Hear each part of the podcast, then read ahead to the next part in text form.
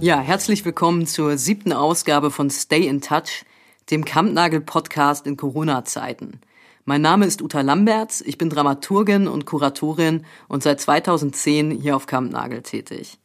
Dass wir uns jemals auf diesem für uns doch sehr ungewöhnlichen Wege mit unseren Künstlerinnen und Besucherinnen in Verbindung setzen müssen, hätten wir aus dem künstlerischen Team von Kampnagel vor einigen Monaten auch noch nicht gedacht. Erstmals in unserer Geschichte müssen wir, die wir ja doch eher als widerständige Institution bekannt sind, den behördlichen Auflagen widerstandslos Folge leisten, vernünftig sein, Abstand wahren, vor allem für den Schutz von Minderheiten und Risikogruppen. Und trotzdem müssen wir die temporären Begrenzungen unserer Freiheiten und künstlerischen Mittel kritisch begleiten und beobachten. Gemeinsam mit unseren Künstlerinnen suchen und erfinden wir neue Formen der Versammlung und des Protests, um weiter laut zu sein, zum Beispiel gegen anwachsenden Rassismus, der unter dem Brennglas der Corona-Krise in vielen Lebensbereichen noch offenbarer wird als zuvor. Wir müssen uns abgrenzen von Rechtsextremen, von Verschwörungsideologinnen und Impfgegnerinnen, die gerade überall in Deutschland im Namen der Kunstfreiheit demonstrieren. Und wir müssen gleichzeitig hartnäckig bleiben, indem wir immer wieder klar machen, dass wir, sobald es aus gesundheitlicher Perspektive wieder geht, ohne Abstriche alle Freiräume, die wir hatten, zurückhaben wollen und noch mehr mit Blick auf Versammlungs- und Kunst- und Reisefreiheiten, die eben die Voraussetzungen für das sind, was wir und unsere Künstlerinnen am besten können, nämlich international produzieren. Um all das wird es in unserem Live Art Festival, das in der kommenden Woche Open Air auf Kampnagel beginnt, gehen. Und darüber und so einiges mehr möchte ich heute mit Monika Gintersdorfer sprechen. In 2004 und 2005 entwickelte sie zusammen mit Jochen Dehn die aktionistische Gruppe Rekolonisation in Hamburg, 2005 gründete sie und co-leitet seither zusammen mit dem bildenden Künstler Knut Klaassen die transnationale Gruppe Gintersdorfer Klaassen, für die sie die Regie verantwortet. Auf Kampnagel war die Gruppe zuletzt 2019 mit der Bühnenarbeit Nathan der Weise zu sehen, sowie mit der performativen Open-Air-Installation Ein Institut für unvorhergesehene Zusammenarbeiten. Seit 2012 ist Monika Gintersdorfer Mitglied der Akademie der Künste der Welt, 2016 wurde sie mit dem Caroline Neuber Preis ausgezeichnet und ebenfalls 2016 gründete sie zusammen mit Frank Edmund Yao alias Gadukula Star die tanzbasierte Gruppe La Fleur, die seither Co-Produktionen zwischen Deutschland und Frankreich realisiert. Auf Kampnagel zeigte La Fleur zuletzt die Selfmade-Aristokratie und im Jahr 2019 Körper als Unternehmen. Ich bin sehr froh, dass du dir die Zeit nimmst, liebe Moni, heute mit uns im Studio zu sein. Herzlich willkommen in unserem Podcast. Hallo. Allem voran vielleicht die kurze Frage, wie geht's dir gerade und wie erlebst du die aktuelle Situation? Ja, ich habe da, ähm, wie wahrscheinlich die meisten Leute, verschiedene Phasen gehabt. Und die, die erste war ja die, als äh, gleichzeitig Frühlingsbeginn war.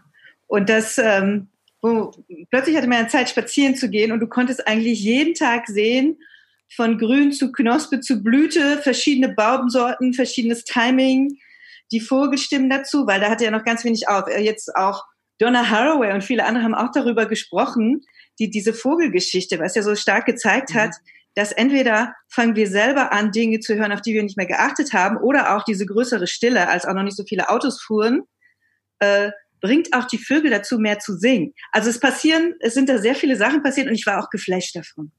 Weil ich, wie viele Jahre hat man damit verbracht, auf Probebühnen zu sein oder in einem Zug oder einem Flugzeug zu sitzen und sagen, wenn ich jetzt mal hier lang spazieren könnte und dann jeden Tag das wiederholen zu können. Stundenlang habe ich das gemacht. Aber gleichzeitig, also das gleichzeitig war auch schon so zwei, drei Tage äh, nach Corona-Sperre, hätte eigentlich mein Freund, der ivorische Sänger S. Kelly, nach Deutschland zurückkommen sollen nach zwei Monaten und hatte dann auch, hätte auch gleich einen Termin gehabt äh, zur Abgabe der Papiere für die Verlängerung der Aufenthaltsgenehmigung mhm. und hat jetzt praktisch so eine Überbrückung. Und dann kam es, dass er zuerst sagte, so 11. März, äh, ich fliege doch nicht in dieses Corona-Gebiet. Mhm. Und einen Tag später konnte man schon gar nicht mehr fliegen. Und dann wurde der Termin auch abgesagt. Aber es gab so eine Woche, da dachte ich, ähm, ja, vielleicht, äh, äh, ich habe auch mit der deutschen Botschaft geschrieben, können Sie ihn doch, weil es gab ein paar Flüge noch, klar, die Deutschen, die dann immer noch heimreisen dürfen. Mhm. äh, Warteliste, weil er ja Papier, hier Papiere hat und so weiter. Das ist aber alles, deswegen da war ich sehr, sehr gestresst, ne? weil ich dachte, das Papier verfällt, wenn der nicht kommt, äh, kriegen wir das noch irgendwie hin. Und dann aber irgendwann war eh klar, das kriegen wir auf keinen Fall hin. Mhm. Ähm, und dann wusste ich, jetzt kann man eigentlich gar nicht mehr sagen, gibt es überhaupt kein Timing mehr. Ganz bestimmt nicht in einer Woche, aber vielleicht auch nicht in vier Wochen, vielleicht auch nicht in acht Wochen. Und das Papier ist natürlich verfallen. Ähm, mhm. Ja, die, die Behörde hat dann aber auch Wochen später, sind die auch wieder an den Arbeitsplatz zurückgekehrt, haben dann Papier ausgestellt, das praktisch sagt, dass das Papier während Corona verfallen ist. Trotzdem kannst du eigentlich von vorne anfangen. Du musst wieder ein Visum beantragen. Also du kannst nicht diesen Status, den du schon mal hattest, so verlängern. Das hat mich in der zweiten Woche, war ich also wirklich sehr, habe ich so darum gekämpft und dann, äh, und dann habe ich irgendwie aufgegeben und dann habe ich mich auch entspannt. Mhm. Und dann äh, kam die Phase, als dann wieder alles aufmachte und dann war ja irgendwie das Magic oder dass man merkt, eine Stadt eigentlich, hat eigentlich auch noch andere Möglichkeiten ähm, zu leben, als wir das normalerweise tun, war das Magic auch wieder so ein bisschen weg und dann war es eher so ein bisschen hart, die anderen können arbeiten, wir können nicht arbeiten. Äh, und dann zum Beispiel in unserem Haus gibt es eine Frau, die hat eine Bar, die hat dann freitags so Proteste gemacht mit leeren Stühlen und darüber haben wir uns kennengelernt. Mhm. Und das sind so Sachen, die dann passiert sind. Aber das ist jetzt, ja, also deswegen würde ich sagen, es gibt halt so verschiedene Phasen und jetzt ist eigentlich die Phase, wo vielleicht wieder konkret was geht. Mhm. Also da wäre das erste Mal, dass wir wieder live auftreten, wäre dann auch bei euch bei äh, Live Art Festival. Mhm. Ja, du hast jetzt gerade die, äh, die Situation von S. Kelly, deinem Freund und Gruppenmitglied, beschrieben und auch, wie es jetzt für manche von euch, äh, kann man ja leider nur sagen, aus der Gruppe ähm, wieder weitergeht mit dem praktischen, sagen wir mal, analogen Arbeiten. Das gilt nicht für alle Mitglieder deiner Gruppe. Vielleicht kannst du für die, die deine Gruppen nicht so genau kennen, noch mal ganz kurz sagen, was die besondere Gruppenkonstellation, was die Diversität und äh, Lebensmittelpunkte der Mitglieder ähm, auch betrifft und wie die jetzt eben auch in unterschiedlicher Weise quasi von den Corona-Konsequenzen, wenn man so sagen will, betroffen sind. Ja, es sind zwei Gruppen und die eine, die gibt es seit 2005 und die andere gibt es seit vier Jahren und die eine heißt Gintersdorfer Klasse und die andere heißt La Fleur. Manche sind auch in beiden Gruppen.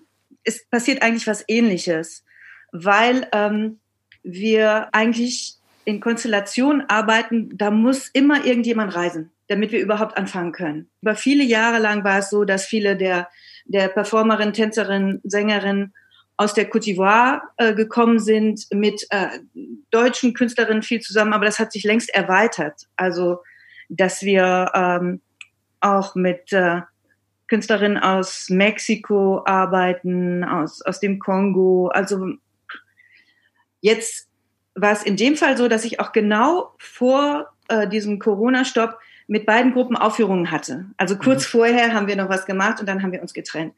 Und äh, ähm, bei beiden Gruppen ist es halt passiert, dass ähm, sie dann in den darauffolgenden Wochen eigentlich Aufenthaltsgenehmigungen hätten verlängern müssen, was ähm, nicht möglich war. Also da gibt es mehrere Leute, bei denen das so ist, die dann verfallen. Und das ist wirklich so, das sind Leute, die haben zum Teil sieben oder zehn Jahre Aufenthaltsgenehmigung und jetzt fängst du wieder von vorne beim Visum an. Mhm. Und dann, ähm, das wird nicht so kompliziert werden, einfach als wenn jemand ganz von vorne anfängt. Aber es ist halt so, dass die Botschaft auch ihren Konsularservice geschlossen hat. Mhm. Das heißt, du kannst jetzt das Visum gar nicht machen. Das heißt, du musst irgendwann so aufhören, ähm, mit einem bestimmten Datum planen zu wollen. Abgesehen davon, dass die, die, die Grenzen ja demnächst in Europa wieder geöffnet werden, so zu unterschiedlichen Bedingungen, aber wir über diese transkontinentalen Reisen ja noch gar nichts wissen.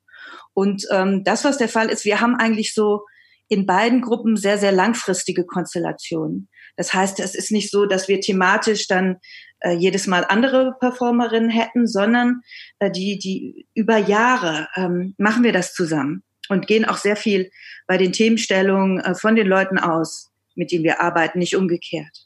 Mhm. Und das bedeutet, ich meine, je länger du das machst, dann ist das ein Lebensentwurf. Mhm. Das ist dann praktisch die Art und Weise, äh, äh, wie du dein, dein, wie dein Einkommen läuft, wie aber auch deine künstlerische Karriere ist, also die genau in diesem Aus, Austausch besteht und immer wieder mit bestimmten Leuten äh, zusammenzutreffen und da was zu machen. Und äh, deswegen ist das Reisen für uns nicht so ein Nebenaspekt. Also es geht jetzt gar nicht darum, dass wir mit unseren Stücken so wahnsinnig viel auf Tournee gehen wollten, sondern allein, damit wir eins erarbeiten können, mhm müssen wir reisen. Und ähm, wenn wir das nicht mehr können, also Schwierigkeiten beim Reisen, das ist ja auch nichts Neues, dass weltweit es sehr unterschiedlich verteilt ist, wer das Recht hat zu reisen und wie aufwendig oder schwierig es ist, ein Visum zu bekommen. Und das war natürlich in unserer Gruppe immer schon heftig, weil wenn wir Europäerinnen ähm, in ein afrikanisches Land äh, reisen wollten, dann hatten wir das Visum meistens nach einer Woche. Es ging ganz schnell. Ja. Aber andersrum ist es wirklich sehr, sehr schwierig. Und solche Prozesse auch, äh, äh was ich, Ordinateur Alengo von Lafleur, äh, wie lange das die in Frankreich mittlerweile ansässig sind, aber um da überhaupt so einen Status zu erreichen, ähm, arbeiten zu dürfen und sich dort aufhalten zu dürfen, der dann auch immer wieder gefährdet ist, der immer wieder entzogen werden kann. Das geht halt über Jahre und Jahre. Das heißt, das ist eigentlich eine Situation, mit der wir sehr häufig zu tun haben und auch schon damit zu tun haben, dass jemand nicht kommen konnte, genau aus solchen Gründen. Mhm. Ähm, die Visatage sind schon verbraucht oder äh, es wird halt keine Erlaubnis erteilt. Aber dass praktisch alle zugleich nicht reisen können, das ist halt neu. Ja. Mhm. Du bist ja mit deinen Mitgliedern trotzdem auch weiterhin in Kontakt. Also was hörst du, wie die Situation jetzt für die in ihren jeweiligen Aufenthaltsländern sind? Wie geht's denen gerade? Ja, da, da gibt's viele Geschichten. Ähm, wir, wir haben eigentlich äh, wirklich ständig darüber gesprochen und äh, für, für Ordinateur zum Beispiel, der in Paris ist, Frankreich hatte ja auch recht harte Regelungen. Mhm. Für den war es zum ersten Mal in seinem Leben, dass er so aus eigener Kraft nichts reißen konnte. Also er ist es äh, gewohnt eigentlich, sich immer äh, in eine Position zu versetzen, in, der, in denen er sich Arbeit auftrat, ob nun mit uns, aber vorher auch schon mit vielen anderen äh, Partnern Möglichkeiten auftreten. Also es, und er sagt es zum ersten Mal in seinem Leben, dass es wirklich nicht ging. Mhm. Und das war ein sehr ähm, seltsames Gefühl für ihn, weil das eigentlich das ist, was ihn antreibt, dass er das schaffen kann und dafür eigentlich immer eine Idee hat, wie er es lösen kann. Mhm. Und auf der anderen Seite ist aber passiert, dass er dadurch mit seiner kleinen Familie, seiner Frau und seinem Sohn zusammen äh, die ganze Zeit verbracht hat und äh, sein Sohn ihn jetzt endlich mal sieht, weil er war vorher so viel unterwegs. Also ich glaube, der ist ja äh, zwischen ein und zwei Jahren alt, dass äh, da das nicht das Phänomen ist, wie man ja sagt hier in Deutschland und so weiter, ist ein irrer Rückschritt für die Frauen, bleiben alle zu Hause, sondern irgendwie hat Corona-Ordinateur jetzt auch zu einem äh, Fulltime-Daddy gemacht. Mhm. Und äh, ähm, Frank hatte ein Problem, der, der reiste zurück nach den Aufführungen und war krank, aber nicht Corona-krank. Aber er konnte es niemandem sagen, weil die, die Bevölkerung in der Elfenbeinküste sowieso auf diese Euro Europaheimkehrer mhm. äh, so gezeigt hat und gesagt hat, ihr bringt uns das Corona ins Land und es gab so immer schon eine gewisse Rivalität zwischen denen, die reisen können, denen, die nicht reisen können und es gibt auch so einen Ausdruck dafür, das sind die Bengisten, die da in Europa leben können oder häufig sind, die geben auch ordentlich oft damit an. Mhm. Äh, und jetzt haben, haben die anderen plötzlich gesagt, ey, äh, stell dich mal so ein bisschen weiter weg von uns und äh, ihr schleppt uns hier nicht die Krankheit an. Also man kann sagen, dass sich dieses Verhältnis wie so andersrum verkehrt hat. Und für ihn war das sehr schwierig, dass er eigentlich eine andere Krankheit hatte. Jetzt geht es ihm auch wieder besser, aber es hat sich über Wochen hingezogen und wollte, dass das niemand erfährt. Das hat also noch zu so einer größeren Vereinsamung ähm, beigetreten. Und äh, er hat mir aber auch sehr viel erzählt, so ähm, für die Leute ist es wahnsinnig schwierig zu orten, äh, wie es denn mit Corona tatsächlich aussieht, weil die Maßnahmen, also vor allem Abidjan, der größten, also bevölkerungsreichsten Stadt der Elfenbeinküste, wurden äh, Maßnahmen gemacht, die immer so ähnlich waren wie die in Frankreich. Und dann mhm. sagen die Leute, hey, hält Macron eine Rede, hält unser Präsident der Rede, sagt dasselbe, aber entspricht es überhaupt dem, was hier passiert. Also die hatten zusätzlich noch nächtliche Ausgangssperren, worüber sich die Leute sehr lustig gemacht haben, weil die haben gesagt, ach, der Virus ist sehr nachtaktiv also, oder was soll das bedeuten, ja? Also dass dieser äh, ähm, kommen diese Maßnahmen jetzt tatsächlich dadurch, dass die Situation analysiert wird, oder ist es wieder wie so, so auch so ein postkoloniales Phänomen, so eine Kopie der europäischen Maßnahmen? Darüber haben die Leute wohl wahnsinnig viel geredet und auch gespottet und Mhm. Ja.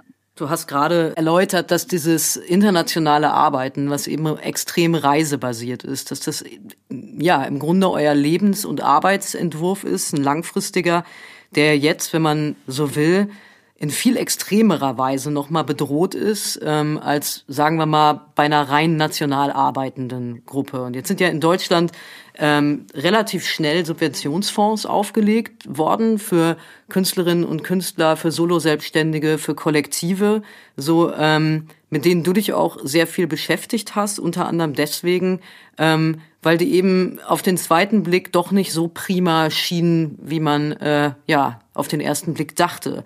Könntest du kurz beschreiben, was das Problem aus deiner Sicht ist? Na, ich habe gar nicht so viel Kritik an diesen Fonds, aber es ist ähm, was Generelles, was in unseren Gesellschaften sehr, sehr schwer zu beheben ist. Und das sind, ähm, dass damit du irgendwo registriert werden kannst, damit du an irgendetwas teilhaben kannst, äh, bestimmte Kriterien erfüllt werden müssen.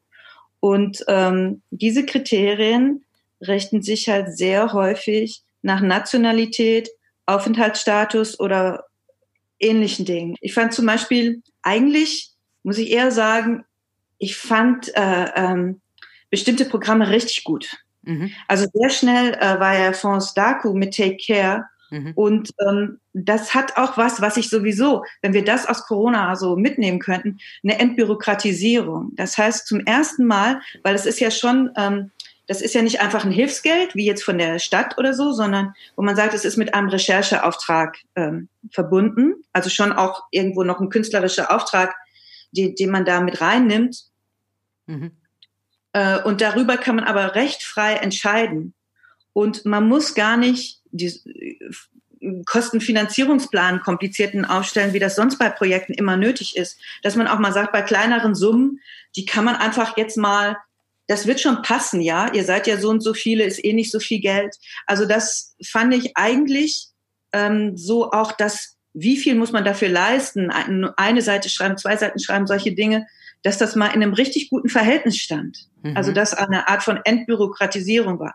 Und der, der andere ähm, äh, äh, Fonds, der dann später kam, äh, war ja von der Kulturstiftung des Bundes auch der Versuch, dass normalerweise ein Antrag immer für das Folgejahr oder ne, vergeht eine ganze Menge Zeit, bis das dann realisiert wird. Aber es war klar, äh, die Leute müssen ja jetzt arbeiten und sehr gut ist, wenn sie eigentlich selber bestimmen können, wie sie arbeiten wollen, äh, weil ich hatte zum Beispiel wahnsinnig viele Absagen, also mhm. von Institutionen, ja, wo wir hätten auftreten sollen, wo wir hätten Stücke proben sollen, ganz neue, also richtig große Projekte, alles weg so bis November alles weg. Und dann mhm. Äh, sind natürlich selbstbestimmte Projekte, wo man die Regeln selber aufstellen kann, wo finden die statt, welche Sichtbarkeit haben die und so weiter, ähm, unheimlich gut. Mhm. Und das heißt, bei den Förderungen vom Stadt oder vom Bundesland, da ähm, kommt dann ja rein, wie viele Angestellte haben sie? Da muss man sagen, keinen. Das sind alles selbstständige Künstler, nicht ja. ein. Ja, also an solche Gelder, die sich eigentlich an Personengruppen von neun, die zusammenarbeiten oder 15 Menschen und so weiter, kommen wir ja gar nicht ran, weil diese Gruppen faktisch sind wir zusammen. Tatsächlich erzielen wir unser Einkommen zusammen. Tatsächlich fühlen wir uns auch füreinander verantwortlich. Aber auf dem Papier sind wir nichts. So, mhm. und das äh, äh, haben dann eigentlich diese Fonds ja ähm, mit berücksichtigt aufgefangen. Nur bei der KSB gab es dann die, die Bedingung dazu, dass drei Leute davon in der KSK äh, sein sollen. Mhm. Und das zum Beispiel konnte ich mit der einen Gruppe erfüllen, hätte ich aber mit der anderen Gruppe nicht erfüllen können.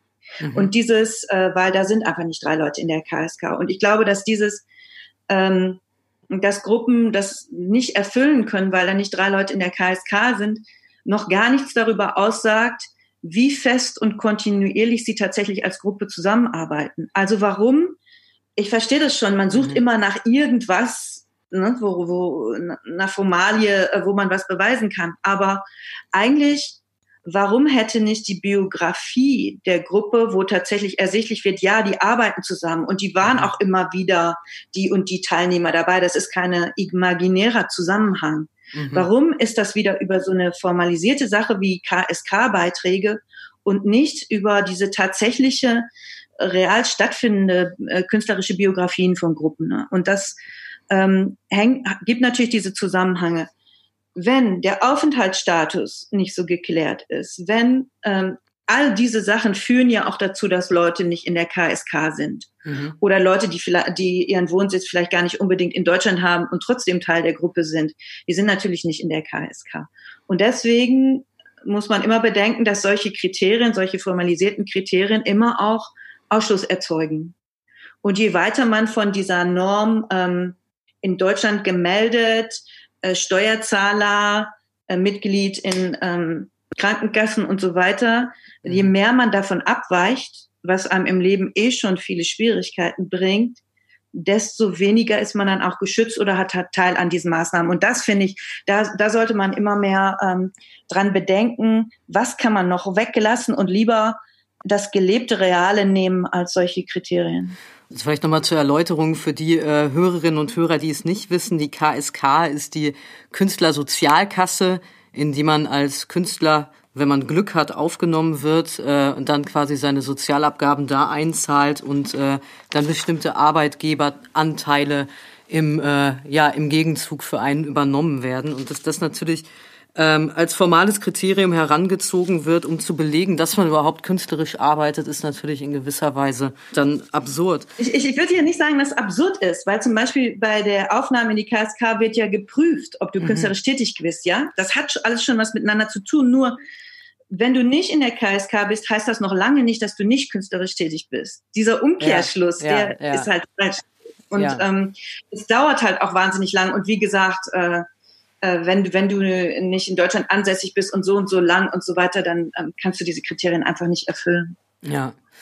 Ja, du hast ähm, in einem Text, den du jetzt gerade veröffentlicht hast, ähm, auf der Seite des Bündnis der internationalen Produktionshäuser, äh, der heißt ähm, Dazwischen, ähm, so ein bisschen geschrieben über diese Zwischenidentitäten, ne? also zwischen den Ländern lebend und arbeitend. Äh, und das wäre ja quasi auch wieder ein weiteres dazwischen, ja, also formell quasi in Deutschland nicht anerkannt sein als äh, hier arbeitende Künstlerin, ähm, es aber faktisch tun. Das äh, belegst du quasi nochmal äh, mit einem äh, Zitat von pa Paul Preciado ähm, aus dessen neuen Buch, in dem es heißt, in dieser Welt gibt es keinen guten Ort für Menschen, die sich zwischen den Orten und Geschlechtern bewegen. Meine Frage an dich wäre nochmal, was wäre denn ein guter Ort, ähm, den es äh, noch nicht gibt? Und was müssten die politischen Forderungen und Maßnahmen sein, die äh, diesen Ort zumindest was den transnationalen Zwischenraum der künstlerischen Produktion betrifft, um den zu erschaffen? Ja, ein guter Ort wäre der, an dem die Kategorisierung über Geschlecht, Gender und Nationalität nichts darüber aussagen, wie viel Anteil man an diesen Gesellschaften haben kann. Und wir wissen ja alle, dass wir so weit davon entfernt sind, ähm, dass es ja genau anders ist, ja, dass jeder, äh, äh wir so, alles basiert darauf. Der Pass ist ne, sowohl die Nationalität als auch das Geschlecht, das dort eingetragen wird. Und äh, das ist der erste, an jeder Grenze ist es das, was als erstes dort gezeigt werden muss und was kontrolliert wird. Und ähm, deswegen äh, spricht Preciado auch oft über diesen Zusammenhang, äh, den er da auch sieht, ähm, wie äh, Gender und aber auch äh, als Migrant, wenn man sich durch die Welt bewegt, man immer wieder abprallt an Regelungen, die, wenn sie sehr national gedacht sind, wenn sie patriarchal gedacht sind, wenn sie kolonial gedacht sind, also die diesen ausschließenden Charakter haben. Und ähm, man, wie gesagt, wir sind wahnsinnig weit davon entfernt, mhm. Gesellschaften zu haben, für die das nicht eine extrem wichtige Kategorie ist, nach den Menschen klassifiziert, beurteilt oder Zugang. Äh, Im Moment kann man ja ganz klar sagen, ähm, Zugang zu Krankenpflege, zu, zu Gesundheit sollte einfach jeder haben, der krank ist und nicht aufgrund von Nationalität oder es wurde ja auch schon erklärt, dass manchmal Leute auch aufgrund ihres Gender diskriminiert werden, wenn sie dann in eine Praxis ein, gehen und so weiter, ja. Und das liegt ja so auf der Hand, dass eigentlich der Status, äh, der, der Zustand, der, in dem sich dein Körper befindet, der ausschlaggebende sein sollte und auf keinen Fall die Nationalität. Und in einem mhm. bestimmten Moment kann man ja sagen, ja, Deutschland hat dann am, am Anfang von Corona auch Kranke aus Frankreich aufgenommen oder äh, solche Geschichten. Ja. Das wären Sachen, die müsste man ausbauen, die müsste man weiterverfolgen und so weiter. Also solche Gesch Sachen wie Grundeinkommen, Krankenversorgung für alle vollkommen unabhängig von Aufenthaltsstatus und so weiter. Das sind ja Sachen, wo man jetzt genau sieht, die sind so nötig, die sind so wichtig und sie werden aber verweigert, wie man äh, an den Geflüchteten ja im aller, aller extremsten Fall sieht, äh, wie das plötzlich dort überhaupt keine Rolle mehr spielt, ob Leute geschützt werden vor der Krankheit oder nicht. Mhm. Ja, und eine graduelle Verbesserung, dass man davon wegkommt, glaube ich, gibt es wirklich in tausend Kleinigkeiten zu machen. Und ähm, also ich denke, wir haben vorhin über Antragsverfahren gesprochen, wo man mhm. bestimmte Kriterien dann einfach auch mal weglassen müsste. Aber das, so müsste das sein in allen Bereichen der Gesellschaft, dass man nicht bestimmte Kategorien überhaupt erstmal erfüllen muss, um daran teilhaben zu können. Und ich fand, das sind jetzt ja alles auch Sachen, die Institutionen betreffen. In Mexiko gibt es gerade die Tendenz, die Sprache zu verändern. Und Leute machen das einfach. Das ist nicht von oben verordnet, sondern ich weiß nicht, wer damit angefangen hat, aber andere fanden es dann auch gut. Und äh, das besteht darin, dass man die weibliche Endung, die eigentlich immer ein A ist, also amiga, äh, Freundin. Ähm, das gibt's dann natürlich auch in männlich, Freund, amigo, dann ist es ein O. Also das A kennst du, das weibliche, das O das männliche, dass es durch ein E ersetzt wird. Das ist dann amige. Und das ist aber nicht, dass es Neutrum wäre oder sowas, sondern es ist eine Haltung. Das heißt, wenn du Leute hast, die dieses E benutzen in einem Gespräch, dann weißt du, dass du mit diesen Leuten sicher sein kannst, dass sie gegen jede Diskriminierung von Gender sein kannst. Das ist also schon was Performatives eigentlich in diesem Sprechen. Du sagst mhm. die ganze Zeit, hier mit uns äh, wird dir nichts Blödes passieren. Wir, wir bekennen uns dazu und so weiter. Mhm. Und das macht den Leuten aber Spaß, weil man kann dieses E halt auch an, an Worte anhängen, die jetzt gar nicht unbedingt ähm, die, die Person bezeichnen, sondern auch an das Wort Haus, Casa, kann man auch Casse sagen. Und das heißt, so, so alles, ähm, Gegenstände, Ideen, Theorien, jedes Wort kann eigentlich zu, durch das E zu einem Bekenntniswort für diese Haltung werden. Mhm. Ja, also das sind dann auch Sachen, die, ähm, wo man sagen kann, das wird ähm, durch, durch diese Sprachveränderung wird das auch zu einem guten Ort. Mhm. Quasi so das äh, sprachlich performative Bekenntnis zum Dazwischen. Ja. Wir sind tatsächlich schon am Ende unserer Zeit. Deshalb ähm, vielleicht die letzte Frage. Ich habe gerade schon erwähnt, ab der kommenden Woche startet bei uns das Live Art Festival und da wirst du nach, ich glaube, drei Monaten zusammen mit Gintersdorfer Klassen zum ersten Mal ähm, wieder live ähm, performen in diesem Kontext. Und magst du zu dieser Produktion noch kurz was sagen? Also was äh, haben wir da zu erwarten? Was werden wir sehen?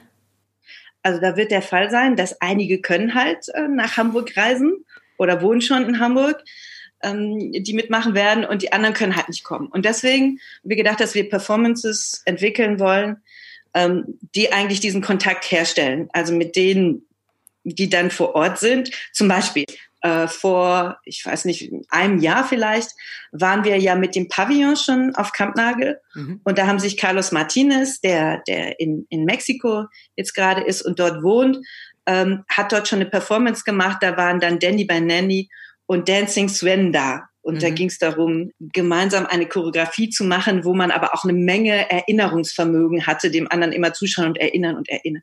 Und ähm, jetzt ist es so, sagen, okay, die, die drei, das war ein gutes Gespann, aber die kriegen wir jetzt nicht mehr zusammen, weil die an unterschiedlichen Orten sind, aber wir mhm. versuchen sie doch zusammenzubekommen.